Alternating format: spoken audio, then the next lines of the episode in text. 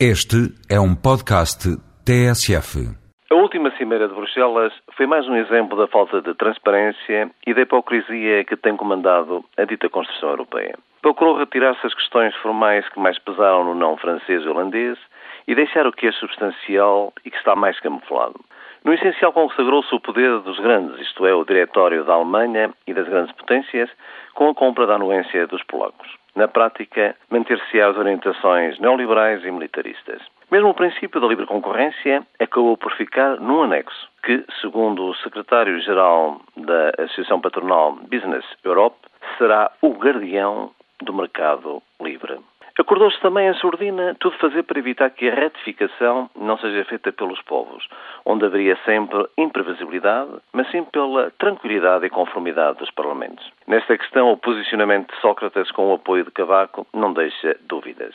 Mais uma vez, dar o dito por não dito e justificar a oposição ao referendo com o argumento de que o tratado será um tratado reformador e simplificado. Para o governo do PS e não só, a presidência portuguesa será um êxito se se conseguir concluir as negociações. Não interessa que o tratado seja isto ou aquilo. O PS e o PSD, aliás, nunca contestaram o Tratado Constitucional. Pelo contrário, até se apressaram vergonhosamente a rever a Constituição da República para que a legislação nacional ficasse submetida à legislação europeia, que, como é sabido, nem sequer era necessário depois desta cimeira.